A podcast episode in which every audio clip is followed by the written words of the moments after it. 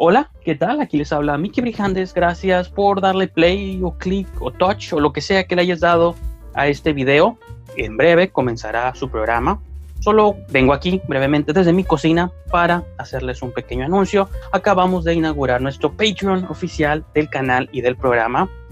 Es costoso hacer estos shows semanalmente y sobre todo producir dos shows a la semana en estos tiempos donde todo el mundo se ha sumergido en caos, creo que es mucho más importante sentir que puedo contar con el apoyo de todos ustedes. Los invito a que entren a patreon.com diagonal brijandes, patreon.com diagonal brijandes.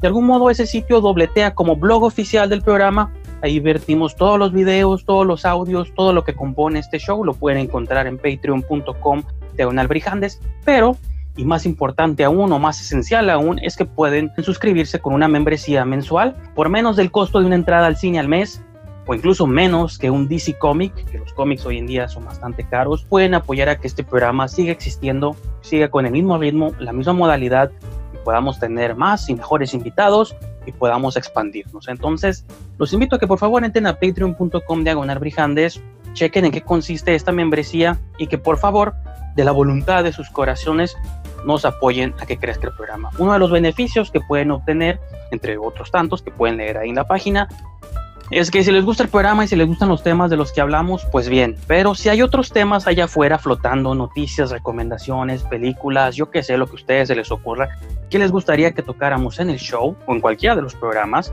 o hacer sugerencias de contenido, de invitados, de segmentos, secciones, yo qué sé, Ahora sí que la creatividad y el cielo es el límite. Uno de los beneficios que obtienen al suscribirse a Patreon es que son añadidos a un grupo oficial del programa. En ese grupo ustedes podrán hacer sugerencias, menciones, este, comentarios, yo qué sé. Y les aseguro que cada semana, cada martes o incluso los programas del fin de semana, vamos a tocar los temas que ustedes sugieran. Entonces, eso es uno de los tantos beneficios que pueden obtener si se unen al Patreon. Entonces, repito, patreon.com diagonal brijandes. Entren por favor, chequen las opciones y si les late, les agradecería mucho su suscripción.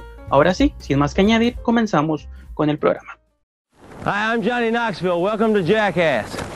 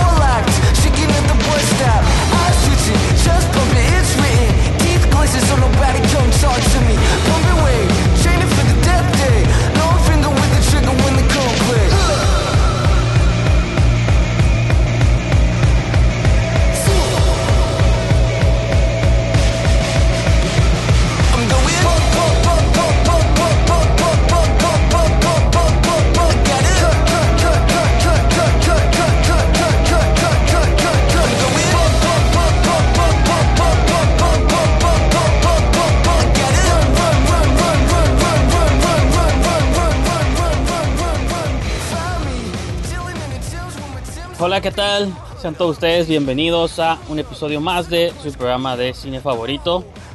Después de múltiples semanas de ausencia, que creo que a mis coanfitriones les dio COVID o algo peor.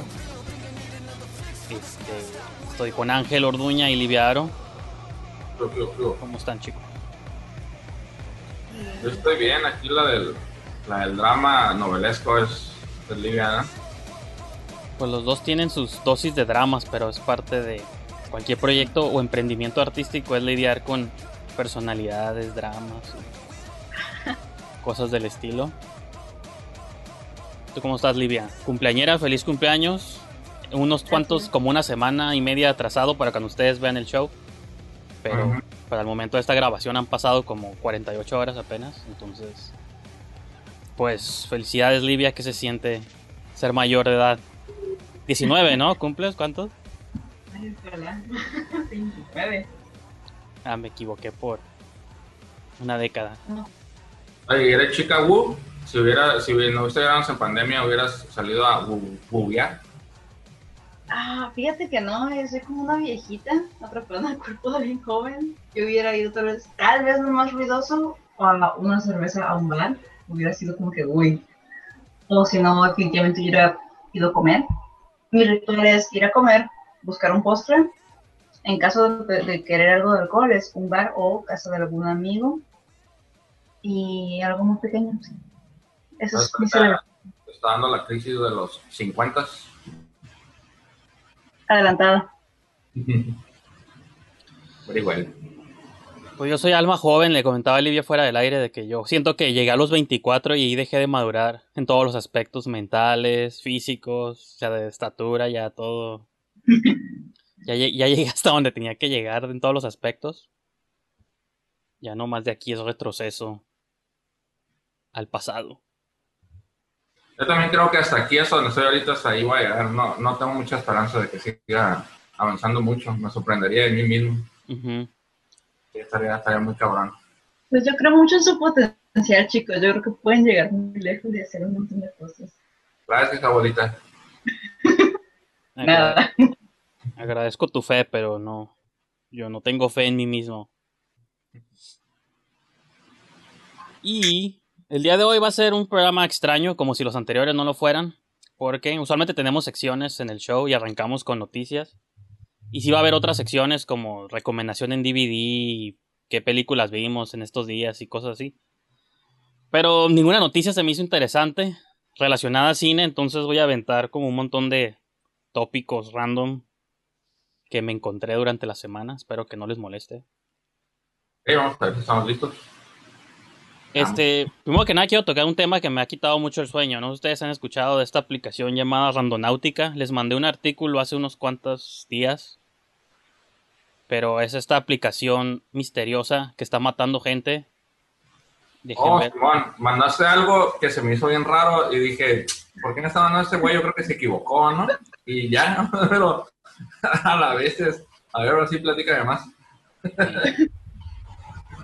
Eh, Tengo que meterme al artículo que lo ten- tenía abierto, pero Ro.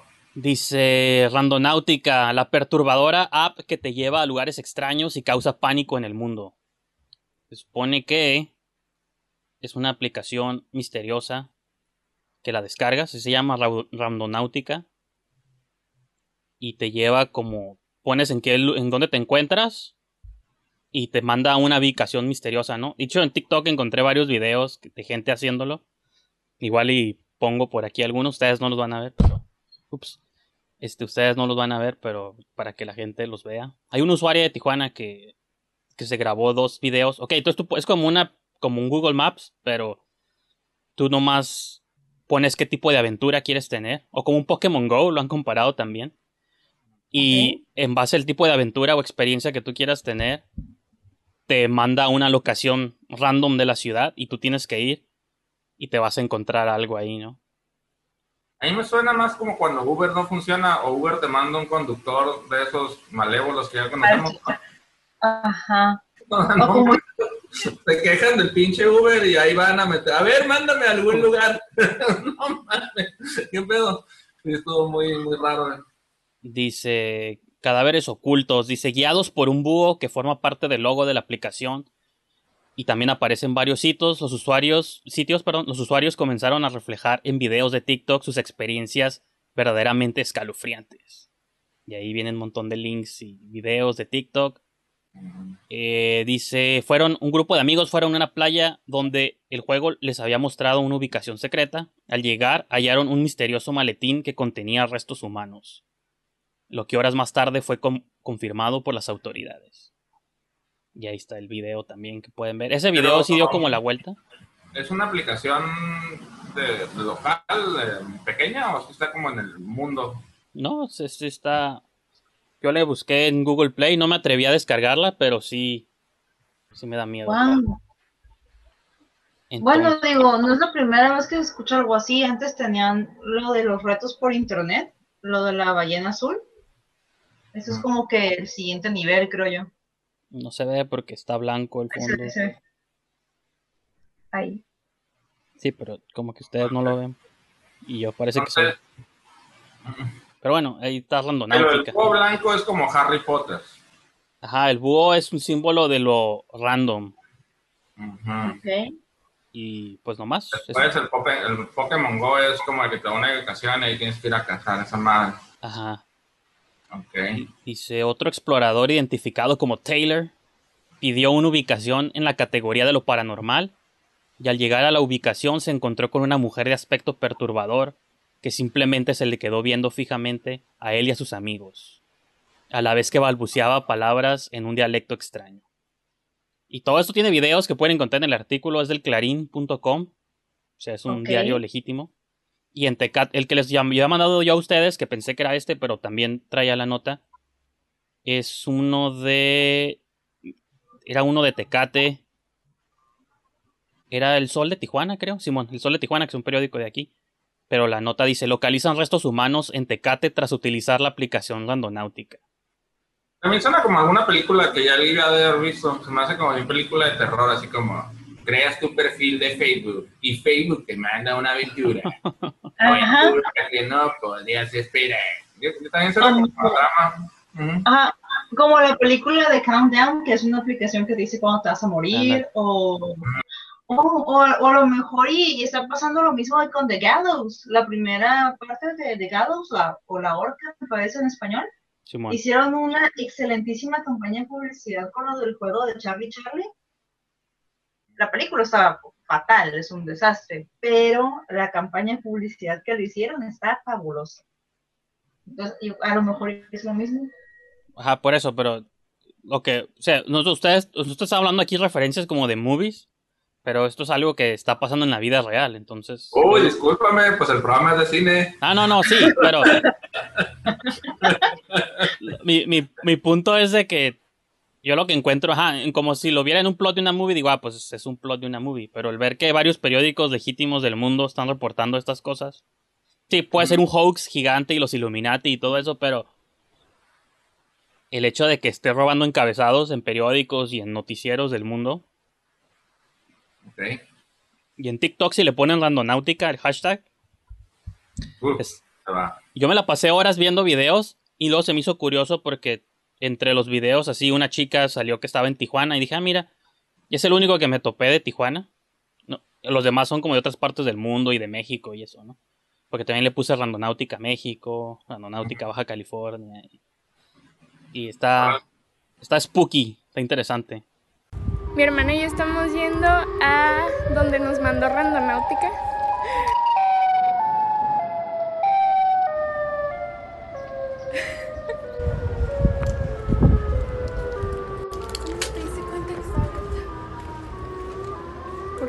Está roto.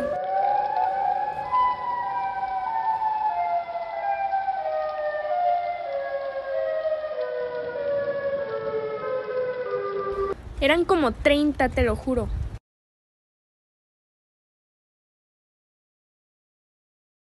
Estamos jugando Randonáutica otra vez. No sé por qué, si ya saben lo que pasó la vez pasada.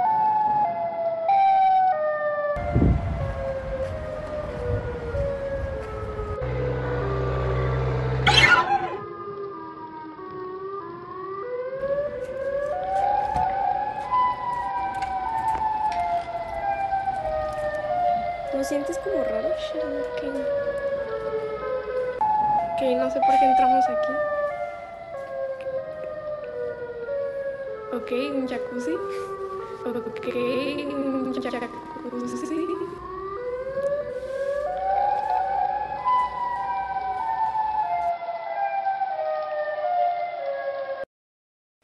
Pues si es una campaña publicitaria, está muy suave.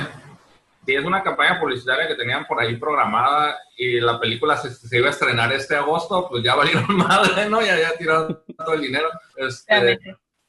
Pero está interesante que además sea tan popular que otra otra red social además se sume, ¿no? Porque pues como que no lo puedes grabar desde la misma aplicación, tiene que ser con otra, ¿no?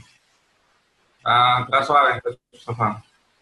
Entonces les invito a que nos sumerjamos al mundo de Randonáutica y luego voy a tratar de entrevistar a alguien que haya tenido una experiencia ahí. De hecho, estoy, estoy contento porque no voy a dar nombres, pero en unos cuantos días voy a entrevistar a una persona que ha salido en películas que se han estrenado en cines a nivel nacional. Entonces, no, no quiero decir nombres para no salarlo, pero lo siento como un gran logro en, en mi bien, ascendente carrera.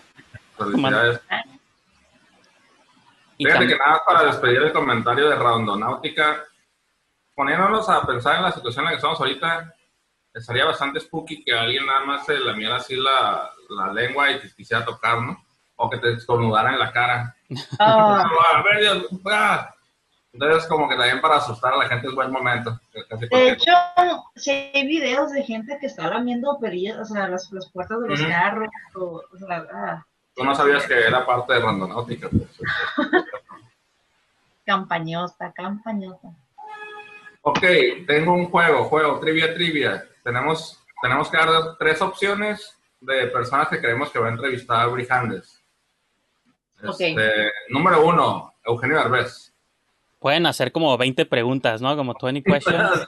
Y ok, este, ¿es Eugenio Derbez, sí o no? no, ¿Estás seguro? Eh, te toca, Lili. sí. Mm, a ver, ¿quién podrá ser? Ok, ¿es, es, ¿es local? ¿Es de aquí de Tijuana o es de otra parte de México? Pues más bien tengo que responder yo con un sí o un no, ¿no? Ok, muy bien. Ok, ¿es local? No. Ok. Ya van dos preguntas, son como 10 de cada quien, ¿no? Entonces les quedan les quedan nueve, les quedan nueve a cada uno. Este, pues ahora sí, creí que tener más preguntas le iba a ser más fácil, pero lo hace más difícil porque quiero preguntar tonterías nada más. Ah, no, entonces ahí. Este, ¿Ha salido en películas de comedia? um, sí, ¿Es Eugenio Derbez? no. Ya llegas como cinco preguntas ahí, todas son de Eugenio Derbez. ¿Es Joaquín Cosío? No, Ah, Híjole, como que me estoy agüitando porque creo que sí voy a adivinar dude, y lo vas a tener que descubrir quién es. ay, pues se te olvida que el programa no es en vivo, siempre puedo editar cualquier cosa. Ah, bueno, ok. Este, ah, ¿Ha salido desnudo o desnuda? Sí. ah. Ok, ¿Es ya. mujer? ¿Mande? ¿Es mujer? Livia, ya se acaba el juego aquí, vamos a pasar a lo siguiente. Siento, siento que Livia está cerca. Sí, ok, bueno, le voy a seguir. Si no me gusta, Gareda. lo edito. Sí, sí, es mujer. Mar- ¿Marta Gareda? Nah, no, no, no es ella. No, no tengo el el estatus para conseguir una entrevista con Marta Gareda. ¿Quién sabe? está pronto, ¿eh? Acaba de lanzar un podcast la semana pasada o antepasada. A lo mejor está buscando qué pasado. Michelle Obama también sacó su, su podcast. Y... Ah, pero pinche Michelo, Spotify, exclusivo Spotify. Esa madre está ahí fuera de. De hecho, Rogan- esas madres de Spotify, pinches datos, este, van a ser como, como su canalcito, ¿no? De, de exclusivos con video y todo el pedo, ¿no? pues Joe Rogan se va a mudar con video y, y todo para allá. Sí, es, es, es la Michelle Obama, el, el Rogan y otro era el. Era otro famoso que no me acuerdo quién, quién era, pero así como autor también de libros políticos y. Entonces van a ser como sus, sus 10 estrellitas acá, chidas. Pues ahora sí que con, por Joe Rogan a mí sí me van a tener ahí. Pues todos ya estoy en Spotify, ¿no? Pero. Sí ha voy a- actualizaciones suaves. A mí no me gustaba porque estaba bien incómodo encontrar podcasts por ahí. Ya actualizaron unas cosas. Simón. Este. Ok, este, yo ya no estoy adivinando quién es, también estoy viendo interesado en, en, en ver a la muchachona. ¿Es, peli, ¿Es pelirroja? Este, No. y ahí no es Carla. ¿No es quién, dijiste? ¿Carla? ¿Carla Sousa? No. O sea, les agradezco que ustedes tengan la confianza de que puedo conseguir actores de movies. ¿Quién sabe? O sea, sí es mi meta eventualmente, pero digo, gracias por su fe en mi, en mi proyecto. También a lo mejor más que fe es que no sabemos nombres de otros artistas, ¿no? Pues, pues Livia sí ve cine mexicano, yo pensaría que ella estaría un poco no cerca. tanto cine mexicano. Claro que sí. Que, que creo que sí le tenemos más fe que tú mismo, güey, pero bueno. Así la, la fe que Livia tiene en mí, yo tengo en ella de que sabe de cine mexicano más del que ella cree que sabe. No, no. Ok, ya es alguien del cine, ya es alguien mayor, más bien salía en cine eh, y ahorita ya es alguien mayor. No, no, es- no. No, está ahorita presente, activa. sí. Ok. Ya no sé cuántas preguntas van ahí, que lancé como tres, creo. Ya ¿no? llevan como 50, ya. Bueno, tomos, si le atinaban tal vez no les iba a decir, pero mi poker face les iba a delatar, entonces, Ujú, Con estás usando lentes, ahora ya todo tiene sentido. claro. Pero bueno, sí, sus- Aquí podemos ver en el reflejo, de seguro, está viendo fotos de ella, el maldito. suscríbanse a Spotify, YouTube, para que les llegue la notificación de cuando se suba esa entrevista. Y hablando de podcast, quería, repito, en esta primera mitad del programa no tengo tema, es tema libre. Entonces, tenía anotado aquí en mis notas, valga la redundancia, decía dos elogios, un elogio para Livia y uno para Ángel. Ok, Y el sigo esperando el mío. El de Livia ya más o menos, bueno, era su cumpleaños, dije, eso cuenta como un elogio, ¿no? Felicidades, todo eso. Seguir viva en plena pandemia es un buen Y el, elogio. el de Ángel es de que hace poco, hace no mucho, acabas de reestrenar como la nueva versión, o es la nueva temporada de tu podcast, y como que los había dejado juntarse y no los había tocado, no los había escuchado, pero me aventé como dos seguidos, uno que tienes con un tal Hugo, no sé qué, y una Adi, no sé qué, sorry por no saber sus apellidos. Pero así como que cuando lo estaba escuchando dije, ay, me equivoqué de podcast, este está bien cabrón, ¿de, qui- de quién es? güey?". Pero se me hace curar el nivel de producción que le estás metiendo ya al show. Los invito a que entren a Cineasta Pobre. Como la manera en que arma las entrevistas y la musiquita y que sale ya Claudia, eso es lo que más me da gusto también, que ya se oye como la interacción. Entonces, pues te quería felicitar por el rumbo en el que estás llevando el show. La neta está, está, muy, está muy curada. Yo quedé sorprendido, digo, pensé que había tocado otro show, no porque no crea que cineasta pobre, pero antes era como muy Pero diferente. mucho, ¿no? Sí, bueno, sí, sí está bien diferente. De hecho, Pero- es como un poquito la... Fue la intención, y de hecho por eso va a ser cada quincena. Ujú. Podría hacerlo cada semana, no necesita tanto tiempo esa producción, pero con todo lo demás que hay que hacer en el día a día de trabajo y ese show, pues sí dije, nada, ¿para qué me ando matando? No, mejor cada quincena y que salga un poquillo más acá. Y sí, pues está bien diferente, está, está bien, es otro show. Pero sí, Gracias, gracias, gracias por el, por el cumplido. Este, no sé, quiero decir algo de mi edad también, eh, que me veo más joven con el nuevo corte Ah, de cierto, cabello eso. o algo. Eso se lo dejo a Livia, el- los elogios por el look. Yo no. Yo todavía Sí. tengo prejuicios machistas y no, un hombre no puede elogiar a otro hombre. No, menos en un programa de video, ¿qué van a decir? ¿Qué van a pensar de mí, eh? ¿Qué creen? Pues la verdad que estás cerrando ciclos está muy bien, Ángel. Yo apoyo tu, tu cambio de look. Sí, nueva temporada, nuevo corte de cabello, es, es, un, es un viaje espiritual este show. Sí. Muy bien. Siguiente nos- show, la que. Onia de verdad te está escuchando, hermano, quiero tener ese viaje contigo. En la entrevista con él les voy a decir, ah, perdón, ya dije. Ahí está. ¿Qué más? Pues tengo varios temas. Encontraron extraterrestres. La, la CIA confirmó que los aliens existen, pero eso no es tan interesante. Ya lo sabíamos, desde Esta- Rosa sabemos que sí. Mamones. Randonáutica. Eh, ¿Qué De hecho, más? el que confirme los aliens me hace pensar que a lo mejor quieren cubrir otra cosa más grande que los aliens. ¿Qué que podría hay ser? un alien viviendo entre nosotros, como Trump o algo así. Bueno, pinche Trump está bien menso, en realidad ese güey sí es lo más humano que podemos encontrar. Más bien alguien controlando a Trump, ¿no? Ajá. como un alien que ya lo está O controlando. controlar o, o algo, o reptilianos, o sea que ya es un hecho. Sabemos que están ahí, lo sabemos. Lo que estaría bien chafa es que nunca en mi vida lo vaya a ver así en primera persona a un reptiliano. Me sentiría bien excluido, como bien poco interesante. Así como que llegara Livia un día y me dijera, sí, ahí en mi casa están viviendo dos, son mis roommates. Y yo digo, güey, ¿por qué no he visto ni uno? Sí me habitaría bien canijo. Yo creo que primero va- nos va a tocar como la evolución de los changos. Yo insisto con eso. Mm. De los changos. A mí el planeta de los simios me gusta porque lo veo como una exageración de lo que sí va a pasar en la vida real, ¿no? Si se supone que los humanos evolucionamos a algo. Digo, pues los que ahorita son changos todavía, eventualmente van a evolucionar a, a una cosa, ¿no? Entonces siempre pienso en la escena esta de Odisea Espacial de los changos con el hueso y que aprenden cómo usarlo como herramienta y rompiendo cráneos.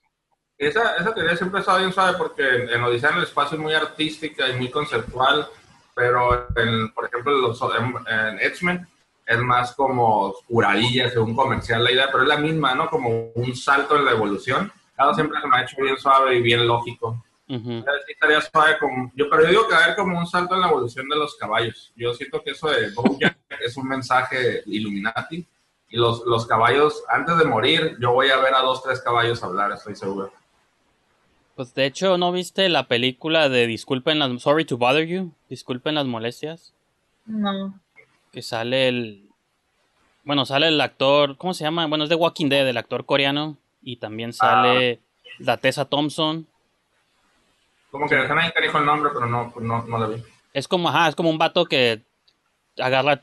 Pues como que no tiene trabajo y agarra un trabajo en una... Este... Ay, se me va el nombre. Lo- Livia, es los, un call center. es que quería- Y pues él, no, o sea, quería que me ayudara. ay, Se me estaba yendo esa palabra, el call center. Pero entonces el vato, este, está ahí pues sentado en su trabajo aburrido. Pero empieza como que sabe que hace llamadas, pero no sabe como para quién o quiénes. Entonces es como se pone a indagar más de lo que debería. Él pues debe aceptar y someterse, ¿no? Que trabaja para un call. Pero como que su, su indagación o indagamiento, no sé cuál sea la palabra correcta, lo empieza a descubrir que realmente trabajan como para algo mucho más siniestro. Que en sí no quiero spoilear, porque para mí es uno de los tweets más cabrones que vi el año que vi esa película, pero sí tiene relación con algo de lo que estaba hablando Ángel con caballos en una nueva etapa de evolución. Oye, Y sí No está... sería la primera vez que después de una plática bien súper intensa, a los meses sale una película. Mira, yo inventé Uber una semana antes de que existiera. Inventé Uber Eats una semana antes de que existiera también. Eh, hemos inventado películas completas como casi Civil War, cosas así. Y eso hay una película completita donde, sin que nos demos cuenta, los caballos quieren dominar el mundo y consiguen la manera de controlarnos y, y meternos así en su, en- meternos en su mente. Y por eso hay tanta gente vegana, porque son caballos en realidad. Son gente controlada por caballos, pero Y, y lo, que, lo que yo pensaría en una sociedad dominada por caballos es todas las parafilias que van a surgir de chicas o chicos que pues van a aprovechar para tener sexo con los caballos. Ujú.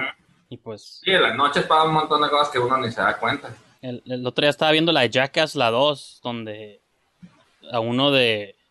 Uno de los gags que tienen que hacer es masturbar un caballo y uno de ellos se lo toma, el semen. Sí. Pero Man, ya están en la industria los malditos caballos. me, me choqueó así ver. Digo, ya los había visto antes, ¿no? No es que googleé eso, pero ver la escena del caballo y su enorme miembro, dije, wow, afortunada las caballas.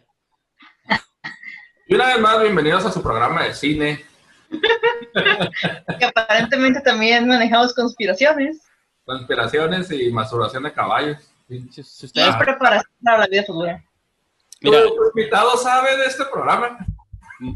no, espero que nunca lo vea. Sí, sí le dije, so- soy un podcast de cine, pero no le mandé ni un cine y algo más, exacto. Muy bien, nada, muy bien. De nuevo, felicidades. Había un tema que había. Ahorita que estábamos hablando de penes de caballos, había un tema que había investigado hace mucho y nunca lo saqué en el show. Ya con esto voy a cerrar esta sección random, randonáutica, y luego vamos a entrar ya a lo. a hablar de movies, ahora sí, recomendaciones y eso. Perfecto. De que cuando estaba. Porque cuando estaba el rollo de. Bueno, todavía está, ¿no? Pero cuando estaba mucho más vibrante en las redes, lo de Black Lives Matter y el racismo y, y en México también, y destruyamos el racismo sistemático. No sé a qué túnel del internet me sumergí, pero em- caí como en el tema del racismo, del fetichismo racial, de personas que, así como hay fetiches con diferentes objetos o cosas, también hay fetiches por ciertas razas específicas. Y que. Y porque me acuerdo que una vez hace, uh, hace multi, varios programas, como 10, yo creo, estábamos hablando levemente como lo del K-pop. Y yo dije, este, por favor, no, no me cancelen después de ver esta, esta conversación. Pero como que yo tengo una obsesión por ver videos de K-pop, pero en silencio, ¿no? En mute. Nomás le doy play a los videos. Y yo lo asocio con algo tan superficial y, y banal como, ah, pues porque las chicas me resultan visualmente atractivas, ¿no?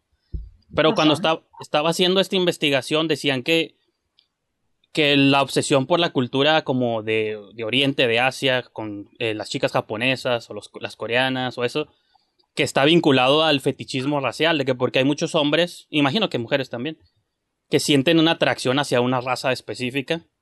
Y de hecho fuera del aire estábamos hablando de algo similar, ¿no? Como hay personas que les gustan, como tienen una, una fascinación o hacen, o hacen fetichis, fetichización de los negros, de quizá los latinos, este, los anglosajones también. Por ejemplo, a mí me gustan mucho las americanas, entonces digo, ah, pues es mi, como mi fascinación, porque yo soy mexicano, ¿no? Entonces, o las europeas, ¿no? Pero entonces creo que, sí, y, es- y esta investigación que estaba leyendo decía que era un poco peligroso porque caemos en el riesgo de dejar de verlos como personas y más como nomás meros objetos de, de deseo, ¿no? Entonces, digo, quería preguntarles, quería cuando ese tema lo iba a sacar hace mucho, nomás quería ver qué ustedes pensaban sobre eso. Y si ustedes quieren confesar alguna de sus razas favoritas. Mm, Livia porque me siento observado por Livia, como juzgado. No, para nada, o sea, tiene perfecto sentido que después de que estás como, bueno, que algunas personas tal vez sí desarrollen pues el estar viendo a otros seres humanos como objetos. Sí, de todas maneras es algo que se hace am, localmente, o sea, lo, lo he visto desde compañeros de trabajo que hablan de una persona como si fuera una cosa, y por persona me refiero a morra, al momento de que lo están objetificando. Es algo que sí puede pasar, pero digo, mientras no pase de un muy saludable, ah, qué atractiva cultura, eh, está, está guapetón, o sea, creo que hay, hay un límite y mientras no lo crucemos no veo el problema. Ajá, pero Ujú. l- lo, lo que aquí se dice es como reducir a alguien a nomás a su raza es como un tanto peligroso, pues, ¿no? Tanto Sí, desde lo negativo, que es como, ajá, como dices tú, lo negativo, que es como lo que pasa en Estados Unidos, pues, ¿no? Del racismo que puede llevar como a muerte o a ciertos abusos, pero que también el, el deseo, la fascinación por una cultura también puede ser peligroso por, por eso de que lo dejas de ver como persona y más Sí. como, pues, una parafilia más, ¿no? Algo así que te gusta, y, o un fetiche, pues. Sí, o sea, es que es, es lo que siento cuando como que ya cruzas la raya del, ah, qué atractiva tal persona o tales personas, cuando ya te, te vas al límite de estar como consumiendo en exceso ciertos productos o ciertas imágenes porque tienen un tipo específico, o sea, como que ahí sí estás cruzando la línea para que sea peligroso, pero mientras no llegue a ese punto no veo tanto el problema. Por ejemplo, a mí me gustan mucho los hombres altos, me encantan, pero pues no por eso es como que son objetos para mí, no son personas, que yo aprecio su altura y hasta ahí. De hecho, es más común que el hombre se comporte así, eso sí. O sea, con todo ese asunto de los movimientos fem- feministas y todo este show, de pronto he visto muchos hombres ofendidos por esa aseveración. Pero creo que sí es cierto, creo que sí el hombre es más dado a, a comportarse de esa manera, es más este, visceral, digamos, ¿no? Pero pues como que pues, tienes que aprender a controlarlo. Creo que es algo que todos tenemos, nada más es aprender a controlarlo. Y no controlarlo como también he visto ese discurso como de no ser tú mismo dejarte llevar, ¿no? Se llama madurar, ¿no? Es, una- es- también es algo positivo, pues.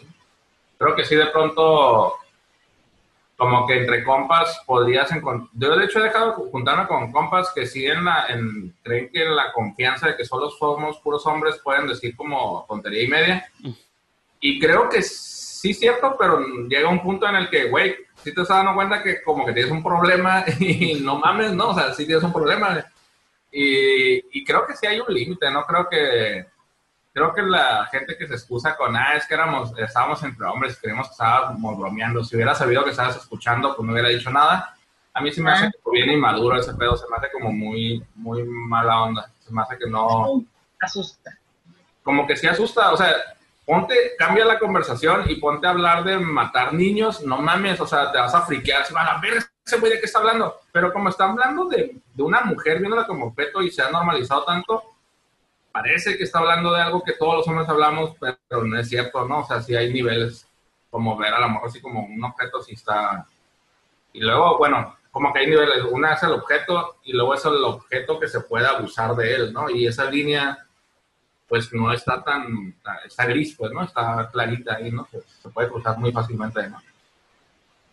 Pero, por ejemplo, igual para relacionarlo un poco con lo que decía Livia hace rato, ¿qué diferencia hay entre decirlo nomás en una conversión entre hombres pero sabes que el vato nunca va a hacer nada, a que lo haga. O sea, tampoco puede decirlo, o, o si decirlo es suficiente, pues con eso basta mientras no lo El hagan. problema, el problema es de que vivimos en una sociedad, ¿no? Entonces, hay gente que tú, tú conoces, ¿no? De que no, pues este, esta persona no lo va a hacer, persona uno no lo va a hacer, persona dos puede que no lo haga, pero tampoco se ve como que está muy en contra, y persona tres en definitiva lo va a hacer, en algún momento lo va a hacer. Pero- Entonces, Pero ¿cómo sabes quién sí, quién no? Yo, yo tengo un ejemplo de, de alguien lejano. Era el, era el supervisor de una empresa. No, no voy a decir nombres, no, nada más que no quiero que digan el amigo de un amigo y es este güey, ¿no? No, sí es, sí es un güey, ¿no? Sí Quémalo, quémalo. Aquí di dónde trabaja. Calimax ya. No, de hecho, de hecho algo, algo bien raro le pasó a ese dude. Ese dude llegó bien asustado llegando a, a contarnos, ¿no? Contrató a un viejo amigo de la secundaria para que le reparara su computadora. Ah, ok. Y, y como se tenía que llevar su computadora, dijo, ¿sabes qué? Me la tengo que llevar a mi casa para checarla con tiempo. Si tienes mucho trabajo, te, puedo, te traje mi laptop para que la uses. O sea, bien buena onda, según él, ¿no? Sí, sí. Pues el compa se pudo así como hacer su trabajo en, la- en una laptop prestada y empezó a encontrar un montón de pornografía infantil bien rara. Y entonces desde ese momento, como él tenía hijos, eh, dijo, ese güey no va a volver a entrar a mi casa. Yo- empezó a contar lo que ese güey le respondía, como, la, hey, perdóname, pero eso yo nunca lo haría a tus hijos, eso nada más es algo que más bien hago, o sea, lo hago en mi casa para desahogarme y no tener que de verdad querer hacerlo en el mundo real. mm, No mames, güey, eso es el mundo real también, pues, ¿no? Eso, eso también de algún lado salió, alguien lo grabó y todo ese pedo, ¿no? Entonces, cuando un vato, porque también he escuchado ese asunto, ¿no? Como de que, eh, güey, nunca han visto pornografía de eso donde las morras fingen que las están violando o algo así. Sea, güey, no lo estaba haciendo, pero sí lo estaba haciendo.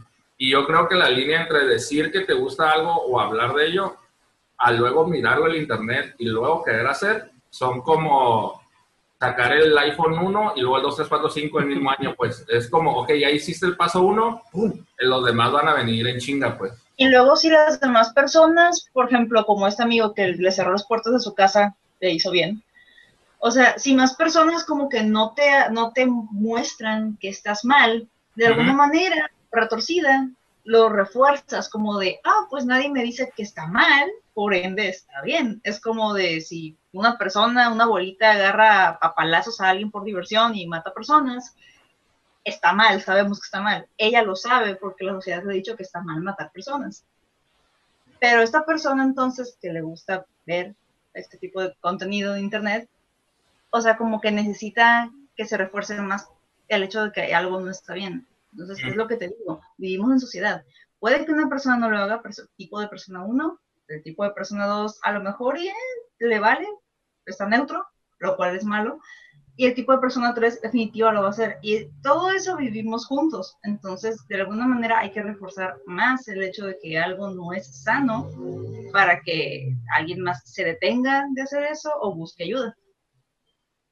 Pues yo le veo más a lo de la ayuda, porque yo siempre he interpretado como las... Bueno, sobre todo la pornografía infantil. Ya cuando son adultos recreando cosas, como hablábamos la vez de 365 días, pues, pues todos firmaron un contrato consensualmente de que iban a hacer eso, ¿no? Cuando son niños, pues dudo mucho que sea siquiera legal eso.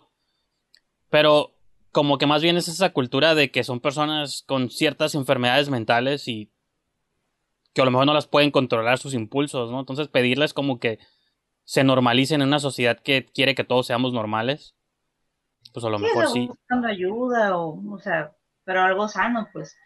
Entonces, como que sí hay que, hay que estar muy consciente de la línea que vas a cruzar para evitar no cruzarla o pedir ayuda si de plano no puedes poner tú mismos límites. Y en definitiva hay que, pues, los que sabemos que hay algo que no se debe hacer, hay, hay que reforzar el decir esto está bien y eso está mal y estás lastimando o estás promoviendo que se lastimen a otras personas. Bien, muy bien. ¿Alguna, alguna película que hable de este tema este, que nos pueda recomendar? Este, Mm, está 8 milímetros, que es de cines, ¿no? Mm. Nicolas Cage. Nice, me gusta, me gusta, me gustó cerrar esta charla con Nicolas Cage, ¿eh? Con un buen toque. Muy bien, Liga. Hubieras bien. preferido Matt Damon, pero está bien. Mm. un poquito más un angelito, ¿no? No, no, no, no quizás no está en este mundo todavía. Pues Bueno. en un pinche secreto de esa con esos temas complicados, personas déjenos en sus comentarios cuáles son sus fascinaciones y sus parafilias. Trataremos de no burlarnos de ellas. De hecho, una confesión así como super light, porque creo que iba a, a esto a light y luego se, se puso denso, ¿no? Sin llegar a ese grado enfermo, sí tengo cierta fascinación por las pelirrojas. Y, Te, te creo. Te creemos. ¿Y qué más podría ser? Ah, bueno, también, también por las asiáticas, aunque creo que más bien son las coreanas, y no sé si, si son las coreanas o es el, el drama coreano, o cómo interpretan sus dramas que, que me gusta, ¿no? Porque los dramas coreanos me hacen llorar y, y como que me gusta que ellas me hagan llorar. Eso es... No quiere decir con un psiquiatra. No, no llorar, no, no, no llorar. Me gusta que me hagan llorar. Llorar, llorar, eh, de, de desamor. Y Por eso, y eso es, eso es más frustrante, es peor. Lo otro mínimo es físico, ahí queda y ya cada quien para su casa. Pero me gusta que me desgarren mis emociones. Eso lo veo más No, no manches, son bien maduras, dude. problemático. Ok, Pero yo sí. sentí que mi parafila está muy pedorra. Yo dije que me gustan los hombres altos. Ok, va. Me gustan los asiáticos también. Apoyo a Asia. Pero es que eso es, eso es lo más extraño, porque digo, ese artículo que leí hablaba específico de Asia y siento que en general los hombres, como el anime y las figuras, o sea, como que siempre hay una fascinación mucho con la cultura asiática. es muy estético. Si, si hubiera nacido en Asia, hubiera experimentado con eso la homosexualidad desde el primer día. Pero También yo creo- yo-. Ajá, pero yo creo que lo vemos así porque somos acá de Occidente, pues. No, güey. Ve los acercamientos que les hacen y la O sea, limpieza de su piel es así como... Ninguno, ninguno de los tres eligió como rasgos mexicanos. O sea, las pelirrojas son, no son mexicanas. O sea, Yo los- creo que están los asiáticos, pero porque los tres- hombres negros y luego las mujeres pelirrojas. Las Ah, mujeres, no, no- no es por... eh, las mujeres este, afroamericanas no me gustan, pero los hombres afroamericanos y luego de ojos verdes, güey, están bien guapísimos. Arriba de ellos están los, los, los coreanos, hombres y mujeres. Después los afroamericanos, hombres nada más. Las mujeres no. basquetbolistas, por eso te gusta el básquet. Ajá, y luego las mujeres pelirrojas. Los hombres pelirrojos, de hecho, no, no se me hacen guapos, se me hacen que siempre se ven bien raros. Como Conan O'Brien. Ajá, bueno, no, ese güey, qué pedo, ese güey es blanco y rojo, qué pedo. Pero las mujeres sí se ven, se ven guapas. Pues entonces somos los tres una mala representación de nuestra raza. Ujú. No somos racistas, clasistas. Por lo menos son mexicanos, no ecuatorianos. Listo, programa cancelado. No, a ti, si, si la próxima semana no vuelve Ángel, ya sabrán por qué. Eh, Todo- Porque la gente No te preocupes. Tú, tú y todos hemos dicho aquí algo en el show que. De hecho, este va a ser el show que va a dar la vuelta y a cancelar todo. Pero bueno, vamos a ir a nuestro primer break y les prometo que regresando, ahora sí va a ser todo puro de, hablar de cine. Men bonding, ten shades of shy. In lost lines, I go walking. Back and forth between loss and worth. What worth are we to one another talking? What worth are we in words? I am not worried or certain because this is not my life. This is just the dust before the fall and the rise. It's hopeless being so focused. I was better off then than what I knew. Better stray than in such close proximity to the blue. One step removed. I thought I drew well until I drew you. I was better off then In bloom, that's how I knew. The city in the summer is like a machine. It turns you till your essence is gone. Keeps moving after the feeling is gone. You could find yourself under a rock or a table gone with all the lost lines, poetry of the cemetery, secret societies and false memories the summer's dawns you never saw. You said you saw. Streets move in time with our minds. Only I see it this way because I am astray. Only I said it, so I gave it the life of day. I am a stranger in danger. I feel more close to. Pues ya estamos de regreso aquí al programa. Seguimos hablando de nuestras obsesiones íntimas. Nuestras obsesiones íntimas con Ángel, Livia y Miki. Necesitamos sexólogos, alguien que nos dé también, o sea, como algún médico también que nos hable de enfermedades de transmisión sexual. Este, ¿qué más? El COVID se transmite por sexo también. Si tienes sexo con alguien que. Probablemente. O sea, intercambio de saliva, seguramente. ¿Y qué tal? No, iba a ser una, una broma bien fuerte. Ahí está bien. Ahí le dejamos. Pues bueno, ahora sí, hablar del tema más aburrido de la historia del cine. Y hablar de las películas que se estrenaban una semana como esta, pero hace 10 años, del 6 al 12 de agosto. En Estados Unidos, bueno, una sí me gustan, bueno, dos me gustan. La tercera no la he visto y tal vez me cuelguen porque no la he visto, pero es la de The Other Guys, que en español, ¿cómo se llama? Es con Will Ferrell, ¿no? Los otros chicos. Iba a decir es Matt Damon, pero no es el que se parece. Mark Wahlberg y, y Will Ferrell, son como policías.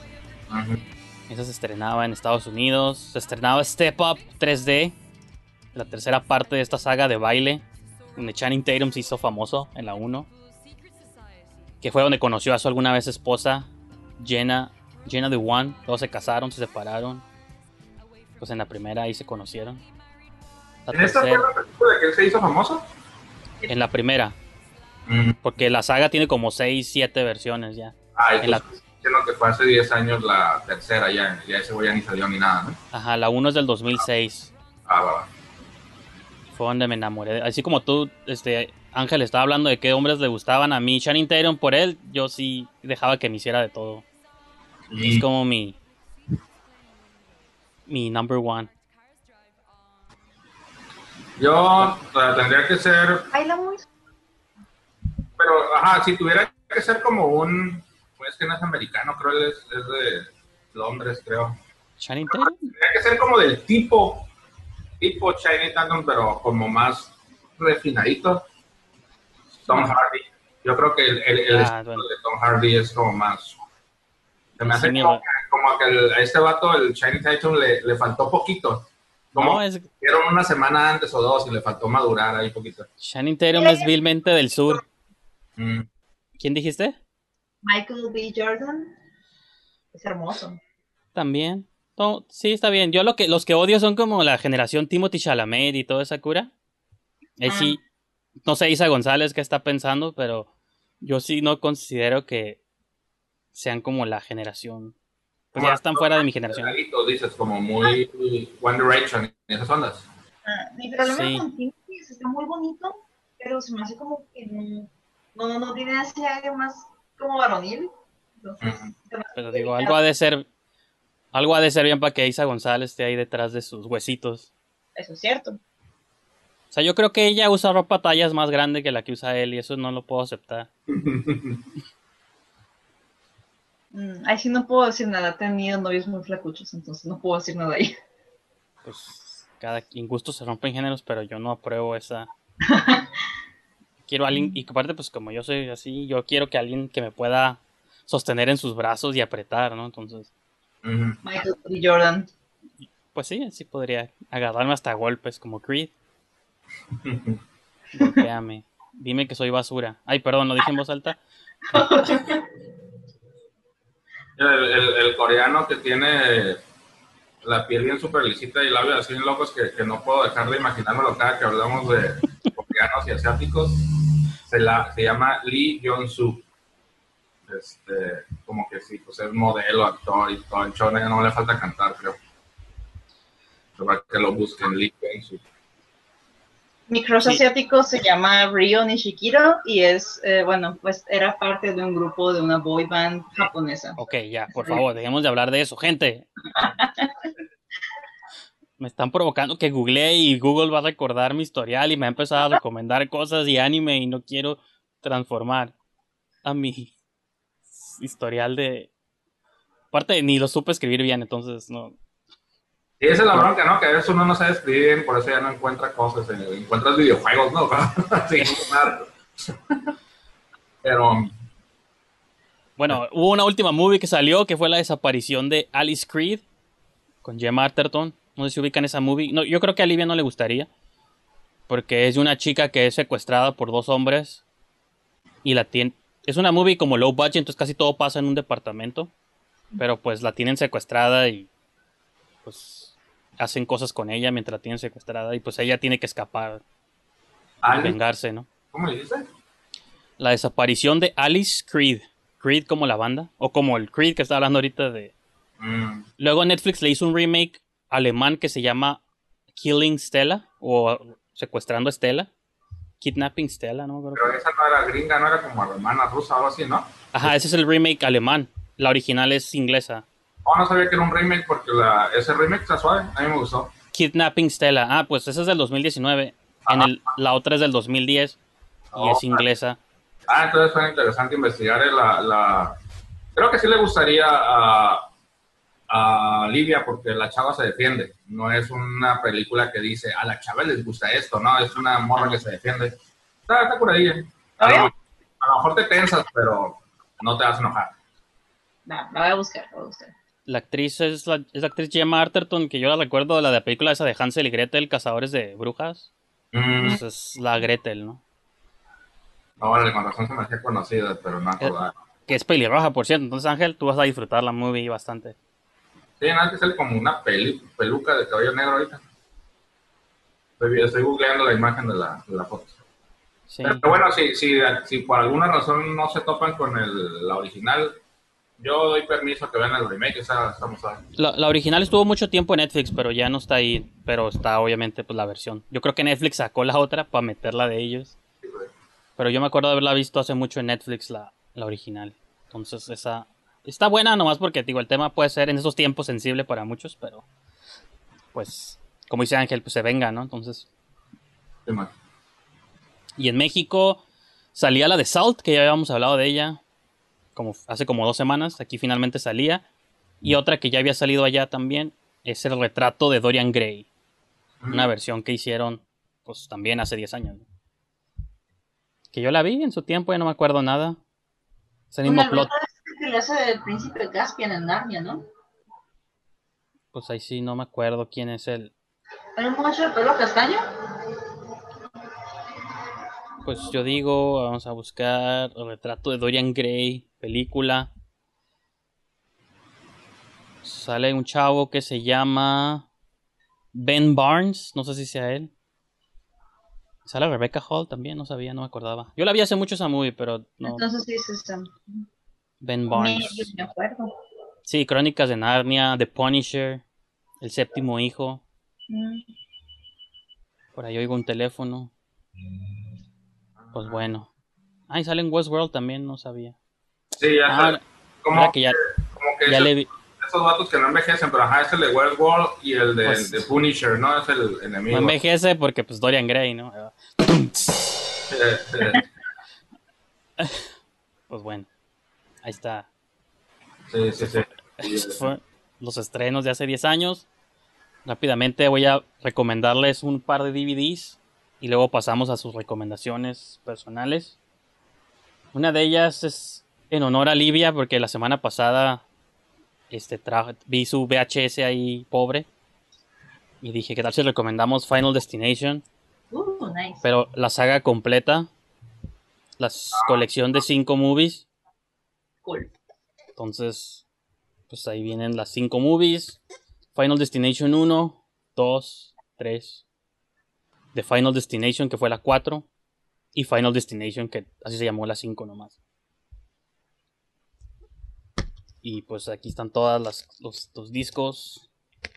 Está chafa el empaque, ¿no? Porque están todos pegados ahí. Pero esa es la, Pues no las, los de... Los, de- Para mí esta, y tal vez Livia esté de acuerdo conmigo, ¿no? Pero para mí esta es la mejor saga de horror de los 2000 Cada década tuvo la suya. Los 80s, no sé, que tuvieron este Viernes 13 o Halloween. Los 90s tuvieron Scream.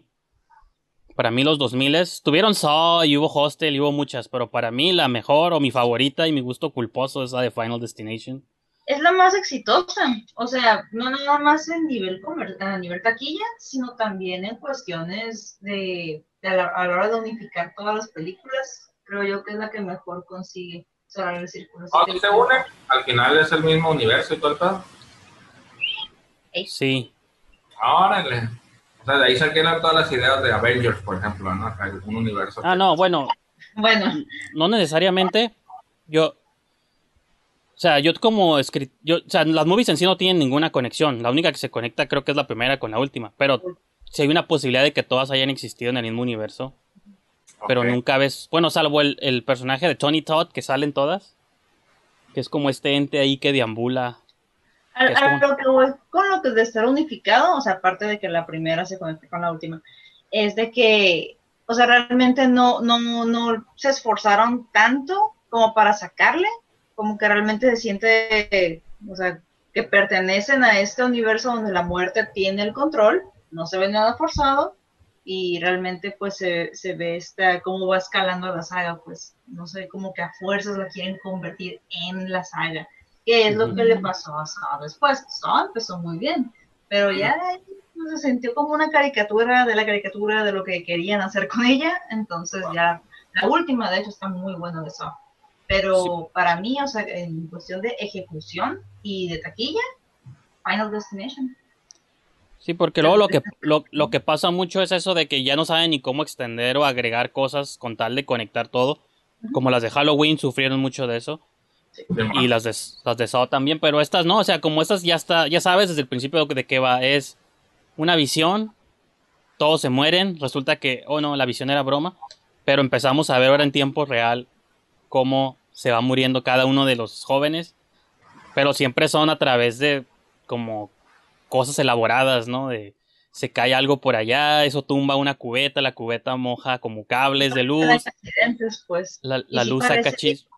Y eso es lo que da miedo, que es algo que sí te puede pasar, o sea, un accidente absurdo o que parece imposible, puede pasar. Pues la escena más icónica, yo creo que hasta de a partir de eso todo el mundo le da miedo cuando manejas detrás de un de estos carros que traen troncos. Sí. Porque O es la escena. La escena más icónica esa de los troncos cayéndose y atravesando los vidrios y todo el rollo. Sí. Igual la, la 3, que es una montaña rusa. Yo, o sea, esas, todas esas movies me generaron como miedos de todas las situaciones, ¿no? Los vuelos, los camiones de carga, las montañas Las- rusas. Las camas de bronceado, que jamás he usado una, Bueno, pero pues yo- gracias a esta película, a la tercera jamás pienso usarla. Pues, Tú eres rica, tú te vas y te bronceas, pero yo no. Yo No, me yo- pongo en mi así patio y que me pegue el sol ahí. Este, y pues sí, eso es Final Destination. Y la otra movie, yo sé que había prometido que iba a ser una nomás por episodio, pero como que en todos ya he sacado dos, entonces pues van a ser dos. Es una película mexicana llamada La Loba, con Kitty de Hoyos como la loba del título. Es una movie del 64. Esa está curada porque para muchos, incluso la misma portada lo dice, no sé si sea verdad o no, pero dice la primera película de hombres lobos en México. Pero lo curada es que no es un hombre lobo, es una mujer loba. Entonces, dice, les voy a leer la sinopsis. Ocupo levantarme los lentes. Dice, tres muertes en espantosas condiciones han llevado a los habitantes del pueblo a tener ya no a temer ya no solo por sus vidas, sino también por sus almas. El culpable, una mujer que se convierte en loba y cuya identidad es desconocida. Y pues ya no voy a leer más, pero pues eso es locurada, es una hacienda, es como clásica muy mexicana, es en blanco y negro, que todo sucede en haciendas con hints un poco de ranchero y todo. Pero empieza a haber desapariciones y lo curada es que luego descubres pues que es una mujer lobo la que se aparece y se come a la gente, ¿no? Entonces, yo sí creo que esta es una movie no muy conocida, muy poco vista. La sacó Televisa hace mucho tiempo en DVD y nunca más la volvieron a sacar. Pero sí los invito a que... Capaz que está en YouTube gratis, no son como esas movies que ya están en YouTube luego. Pero se llama La Loba y está, está, está curada. A mí me gusta. No sé qué piensen al respecto. Yo como que me imaginé a, alumnos, mis alumnos de, cine, así como en los pasillos diciendo, hey, güey, y si hacemos una de hombre lobos, pero que sea mujer, y te das como, o sea, no manches, la neta del cine mexicano siempre buscó maneras de, de innovar y hacer cosas diferentes, nada más es prestarle atención y verlo, pues, ¿no? Y, y darles oportunidades también al cine clásico, sesentero, setentero, mexicano. Siempre tenía propuestas interesantes. ¿no? Sí, en aquel entonces sí. No, incluso hay películas de terror, entre comillas, nuevas, como Ginger Snaps, digo, ya son como 20 años viejas, ¿no? Pero, o movies de horror que agarraban el mito de los lobos y se lo adaptaron como a mujeres. La de Jennifer's Body no, son, no es loba, pero es como esta premisa, ¿no? De una mujer condenada que asesina gente. A eso me encantó. Pero estas movies está cura. Digo, obviamente es de los tiempos y no está gore ni nada de eso, pero para que en el 64 hayan hecho una movie de horror mexicana donde la loba pues es mujer. Pues sí está. Está curadilla, está muy... Como Sí, que que- se, se suena a una mujer fuerte, la loba. como, ah, Sí, y hasta sí. como que ha de cantar la señora o algo así. Sí, ¿no? Tiene ahí como un. Se me antoja ver la película, lo admito. Me dio curiosidad. Y se- Sale de joven acá, este, ¿cómo se llama este vato? El... Se Joaquín, Joaquín Cordero, Columba Domínguez y Kitty de Hoyos es la loba. Está buena, está buena. Interesante, interesante. Shaki- Shakira no inventó a las lobas. De hecho, de hecho en, en, en Movie estaba viendo una película que no me aburrió nada, estaba como yo creo que cansado, el calor me tumbó, me quedé dormido, pero estaba entretenida hasta que ya no aguanté.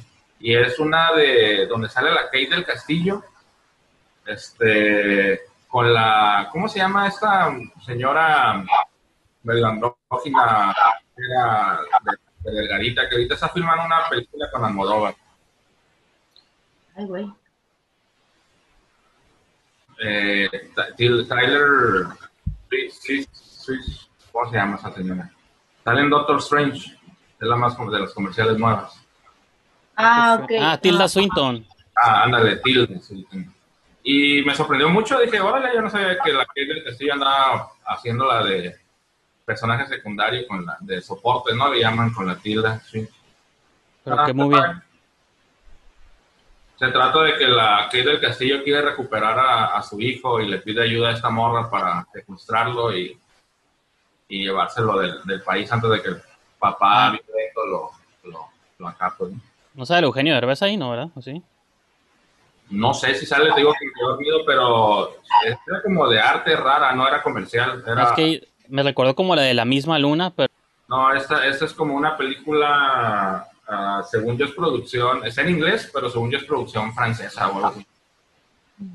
Este, y se me hizo interesante, producción francesa, Kate del Castillo y Tilda Swinton, se me hizo así como que no me lo esperaba. Pues, por eso está curadilla, como de vez en cuando visitar ahí el propuestas que trae el movie. Ah, está tú, tú eres aquí el promotor número uno de Movie, ¿no? Siempre... curadilla, digo, pues es gratis y digo, pues ya está ahí la cuenta, pues voy a ver qué hay. Y si tiene cosas curadas, por lo menos una vez a la semana suben una película interesante y algunas ahí de relleno nada más, ¿no? Pero cada, por la vez pasada estaban, ¿qué era? Popeye o algo así, ¿no? Como todas los, los- la colección de Popeye y así como que nomás ves la onda que chistoso, ¿no? Pero de vez en cuando, como una vez a la semana, digo, sí suben películas La, la única película que me sale que colaboraron Tilda Swinton y Kate del Castillo se llama Julia. Ah, esa va a ser Julia. Y sale también Bruno Bichir. ¿Y quién más? Pues no reconozco los demás títulos, pero pues es, supongo que sí es esa, es la única donde salen. yo creo, sí. Sí, la, la morra es como alcohólica y la tilda. Bueno, las dos, de hecho, se conocen en una reunión así como de ayuda. Este, y te sea, se mira interesante hasta donde la dejé. Pues ahí está. De hecho, y, ya- y con eso se me inauguras la sección de recomendaciones, ¿no? Porque esa ya la- sí, eso va a tener que ser mi recomendación ya. ¿Y tú, Livia, qué has visto en estos días? Mm, estos días me enamoré de Amazon Prime. Estoy muy feliz con Amazon Prime porque Hay estuve buenas viendo, movies ahí. Sí, estuve viendo The X-Files, estuve viendo una con Kevin Bacon de 1999 que se llama Ecos del Más Allá. Ah, Ah, sí, de claro. Peter Jackson, ¿no? Creo que No. Creo sí, no me acuerdo quién la dirige, creo que no, no es, no es de él. Pero en esa película, Kevin Bacon... eh, No, no es de él. Siempre la confundo con la otra, otra que hizo Peter Jackson. La de Frighteners. Frighteners. Algo así. Pero bueno, olvídate. Ah, ok, sí, no. Pero está suave porque uh, desde cuando nos sentíamos bien modernos con esto de andar experimentando con hipnosis. Sí. Y a raíz de una sesión así toda improvisada de hipnosis, Kevin Bacon ya se le abre el tercer ojo y empieza a tener visiones y empieza a querer ayudar a, a un fantasma. Y otra recomendación sería esta, que se llama La, la Isla Maldita. Está bien cheesy, o sea, es- ¿Esa, esa cuál es? A ver, ¿cómo? quiero ver la, cari- la cajita otra. Sí. Que yo voy a sonar como bien malinchista, pero si no sé el título en inglés, no sé cómo se llaman luego. Ah, dispensa. A boring, ¿verdad? Abajo dice. inglés es Mindhunters. Ah, no, ni, ni idea. Es como, sale Val Kilmer. Sí. Este, y es, es, es- son estos, Val Kilmer es como el mero maestro, ¿no? De un grupito de personas que quieren ser perfiladores para el FBI. Y Val Kilmer, pues es un maestro y un poco ortodoxo, bien único y detergente. Y su prueba final siempre es encerrar a este grupito en una isla, darles un caso y órale, resuélvanlo. Entonces, pues de eso se trata, ¿no? De que están en la isla, pero eh, como que la prueba empieza a ponerse muy, muy en serio y uno a uno empiezan a matarlos. Está suave. Pues suena, suena curada. Sí, Suena como a- el- entre el 98 y 2002, por ahí, donde siempre a alguien se le ocurría, todos entren aquí y van a morir uno por uno. Así es, eh, hubo un rato donde ese era el show de casas embrujadas, de... Pues las SAO, las hostel, todas es la Ah, escuela. eso Era como, ok, todos van a entrar a este Oxxo y tienen que salir con unos gancitos, es el único sobreviviente. Y todos se matan ahí. Y al final el que sale era el que tenía todo el plan. De ahí viene todo lo de Sanas, que luego lo perfeccionó un poco, ¿no? Pero viene de esa curilla como, como de sobrevivir en un solo lugar. Pero suena interesante, fíjate, por, por Val Kilmer la miraría. Tengo ganas de ver. Por él fue el que la vi. Amo a Val Kilmer. No tanto como, como amo a, no sé. Batman. Entre más gordo Val Kilmer, más tienes que quererlo. Es lo más, es lo más loco porque es como... ¿Qué más para amar? Sí. Es de- tiene, sufrió como el mismo sí- síntoma o síndrome, no sé cómo se le dirá, de que John Travolta. Que empezaron a engordar y después empezaron a, a salir del mundo real. Ya viven como en otra. En otro plano existencial, ¿no? bien curada verlos actuar, porque esos güeyes como que sí creen que están ahí de verdad y que sí son esos güeyes, pues. Como que la grasa les ayudó a mejorar, ¿no? Sí, es cierto. Sí, como que les, los hizo mejor actores porque les, les bloquea el oxígeno a- al cerebro y hace que estén Estoy así. en, estoy en completo desacuerdo, pero está bien. Es su, es su opinión. Pero Nada vamos a- como Val Kilmer con sus pantalones de cuero en The Doors y nada como John Travolta con sus pantalones de cuero en Grease. O sea, son... Pero ve- ves las similitudes, son como, como, como que iban así parejitos, eran un clon y no, nunca se dieron cuenta, ¿no? Porque no lo planearon, pero son el tipo, ese tipo de persona que vivió esa época y todos esos cambios. Les gustaba la comida, como Marlon Brando y todos esos... Mm, Orson Welles, alguna vez buenos actores, pero enloquecieron. Siguen rifando, a pesar de que estén raros ahora, siguen rifando. Está bien, pues. Por algo no va a salir Val Kilmer en Top Gun 2 y Tom ¿Por Cruise qué? sí. Porque engordó y Tom Cruise sigue en forma. Tom Cruise tiene dinero para pagarle a los reptilianos que lo mantengan en forma. Eh, eh, bueno, sí, eso sí. Pero Hay- igual, Val Kilmer no necesita ni No, nada. no, como entrevistas de, de otros actores, de otra gente que de pronto los entrevistan y sale así a la plática del Val Kilmer. Y hay una que creo que es este vato de Walking Dead, este, el coreano que se me fue el nombre. ah, Jun, Steven Jun, ¿no? Se llama, creo. Ándale, es el mismo que yo decía hace rato Este, Sí. en la movie de esta. De cuenta que estaban como que coincidieron en, el, en, en la misma ciudad, estaban grabando dos cosas diferentes, pero creo que no era la misma película ni la misma serie. Pero pues se encuentran, hey, soy fan de Walking Dead, hey, güey, eres Val Kilmer, qué loco. ¿Sabes qué? Me voy a quedar a dormir contigo hoy ahí en tu casa, ¿dónde vives? El Val Kilmer, así como bien dueño del mundo y de la casa de todo el mundo. que estuvo bien raro ver a ese güey así como que de pronto se despertaba y miraba al Kilmer pasar así por enfrente de él, así como ese güey de verdad se metió a mi casa, ¿no? Y atrás de él, atrás de él su asistente, haciéndole todos los pinches mandados, la morra así, así en friega, y como lo cuenta, güey, está bien chistoso. Así me imagino también a John Travolta y todos esos vatos, así como bien gordos, y un asistente así como, pásame mi desayuno, pásame aquí en mi boca, Ay, así como bien, ¿no? Qué miedo. Sí me daría miedo. dan miedo, pero me dan risa porque están pilas, no, no. Están raros. Mm. Pues bastante raros diría yo y no, no dejen entrar a un Val Kilmer a sus casas, gente, por favor. Si, vendían- Que, hay, que hay mucha gente que no es famosa y de todos modos actúa así, ¿no? Entonces no dejen entrar extraños a su casa, más bien. Ese es mi, mi statement final. Recomendación. Y pues, rápidamente, no para mencionar y ya despedir este show épico, es de que finalmente, lo iba a mencionar al principio del show, pero se me olvidó a mí y, y pues nunca salió el tema. De que finalmente fui a cines a pesar de todas las advertencias allá afuera. Y dije que me dé COVID de una vez. Tengo envidia de mis cojos que ya les dio. Yo también quiero parte del pastel. Y dije, pues vamos a, vamos a contagiarnos de COVID. Y pues fui a Cinépolis Galerías, bien campante, no había nadie, solo habíamos como cuatro personas o tres personas, sin contar, o sea, tres y yo, repartidos como en todo, entre el lobby y los pasillos y todos lados, ¿no? Y aparte como otras cuatro o cinco personas quizá de staff.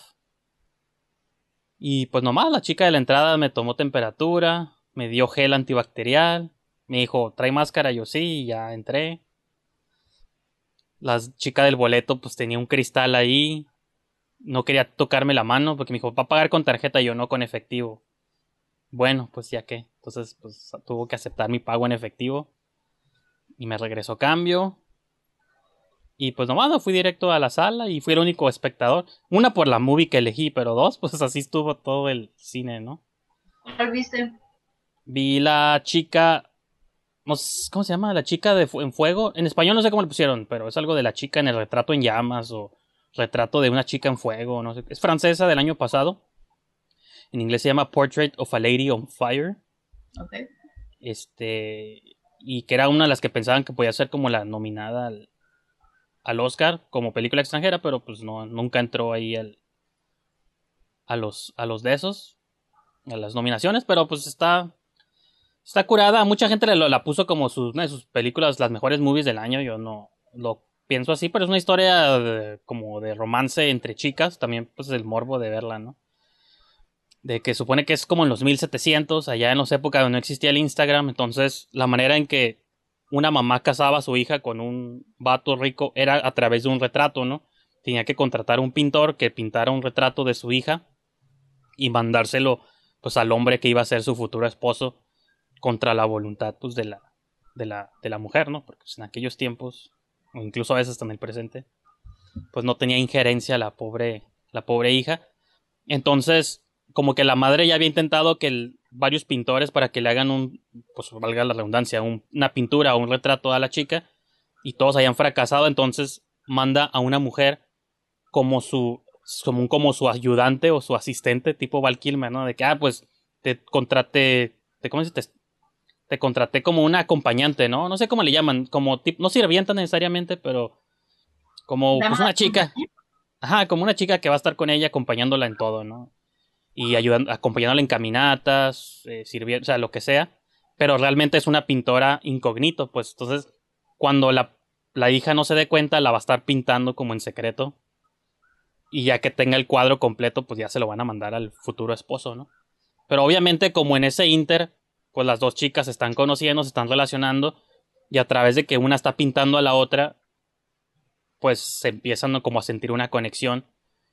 Y pues se crea como una relación entre ambas, pero a pesar sabiendo pues de que es una relación destinada al fracaso, porque pues tiene que, por el tiempo en el que viven y por la sociedad en la que viven y por todo lo que todo el rollo, pues no pueden estar, no pueden estar juntas, ¿no? Entonces todo el tiempo que está la relación dándose, pues ya sabes tú que va a terminar en cosas negativas probablemente, ¿no?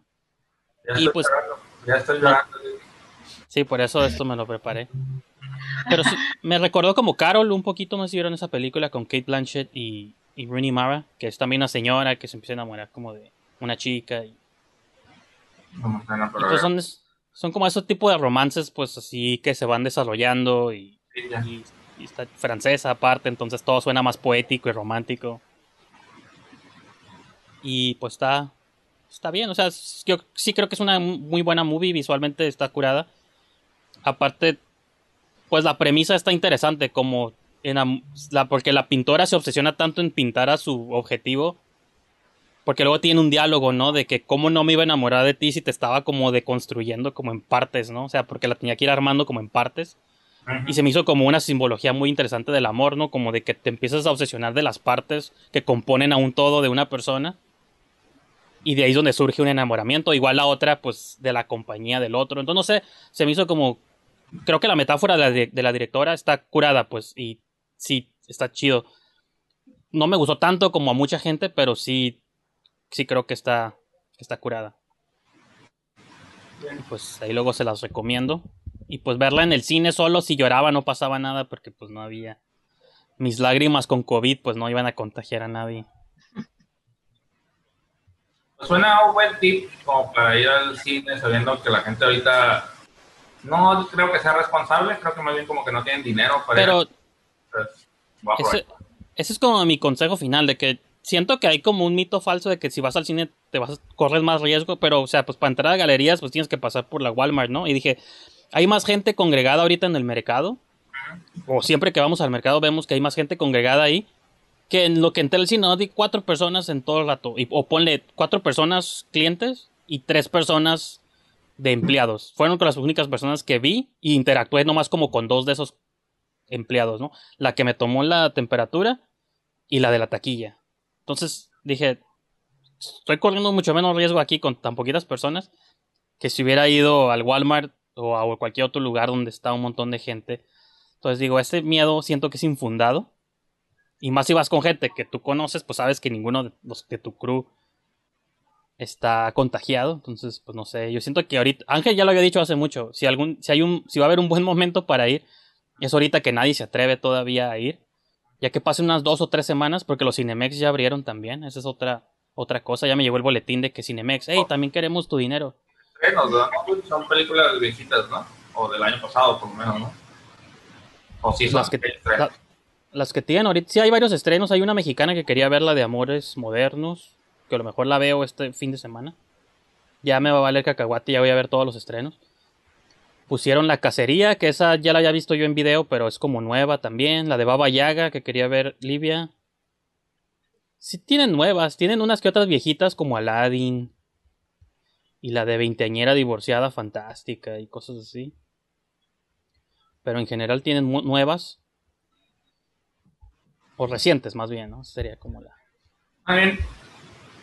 Entonces vayan a ver movies, gente. Dejen sus virus ahí. Si, pudiera- si el dueño de Cinépolis estuviera escuchando este programa y tú le dijeras, ponga este ciclo y sabes que lo va a poner en cines, aprovechando que están pasando películas viejitas, ¿qué, qué ciclo te gustaría que pusieran? ¿Un ciclo de qué director, género, de qué época o de qué te gustaría? Pues... pensa- o sea, podría irme extraño, pero es imposible. Entonces, dentro de lo factible, pero también difícil, yo creo que pondría como ciclos de westerns. Que son movies que sé que sí existen remasterizadas y que sí son conseguibles para los cines. Pero nunca en México se han proyectado westerns. O sea, clásicos, ¿no? Porque la- es que, por ejemplo, ya hubo hace como un año un ciclo de- Kubrick y estuvo curada. Yo vi un montón ahí. El, el ciclo de, Ing- de Ingmar Bergman, hubo un ciclo de Hitchcock y yo siempre que ponen esos ciclos me los quemo casi completos. O no completos, pero he ido a ver varias movies. Y ver, por ejemplo, la de Shining en pantalla grande para mí fue una revelación así de, de vida.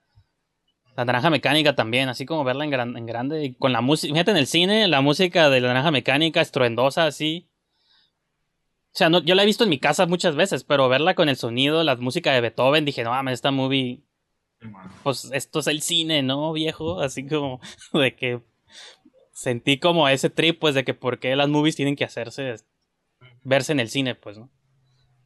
Y ¿Qué más? La de Hitchcock, la de Vértigo. Bueno, a mí me gusta mucho esa movie, pero también verla en grande te metes como en otro trip. Dices, no, pues ya entiendo por qué. Por qué deben existir estas películas. Y, y los westerns, pues creo que también son como los paisajes y todo el rollo. Sí. Que verlo en grande se apreciarían bastante. Right. Clint Eastwood, la saga del hombre sin nombre y cosas así. Digo, son las que se me ocurren de la punta de la cabeza porque vi unas cajitas por ahí. Pero Suena bien. Sí le entro. Va, sí le entro. O la risa en vacaciones sería mi segunda opción.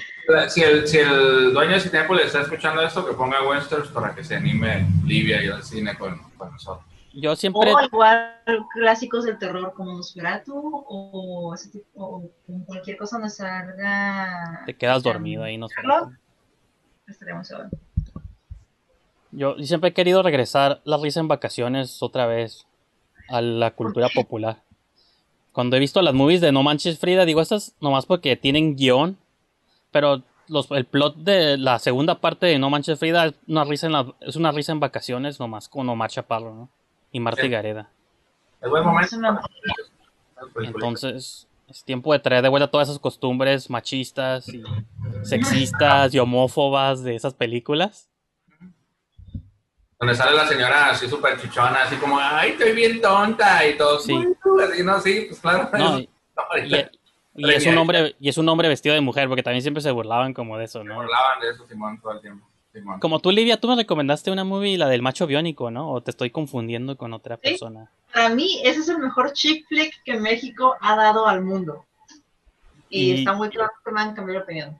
Y hubo un tiempo, creo que está en YouTube, y vi como la mitad, y, y es así como la colección de todas esas, esas, los peores cosas del cine mexicano, como el clásico macho, su mejor amigo gay, que le tira puras indirectas. Mis- mis- la misoginia por todos lados, o sea, como dije, esto es el cine mexicano que tanto añoramos, que tanto extrañamos. Sí. Pero, Pero, bueno, el, el tiempo se está acabando. Quiero darle buena clausura al show. Entonces. Bueno, pues voy a cortar. Voy a cortar música, ¿verdad? Sí, fondo aquí, ¿no? cuando ya me estoy despidiendo nomás. Mm. Y en la versión podcast, así que en video no.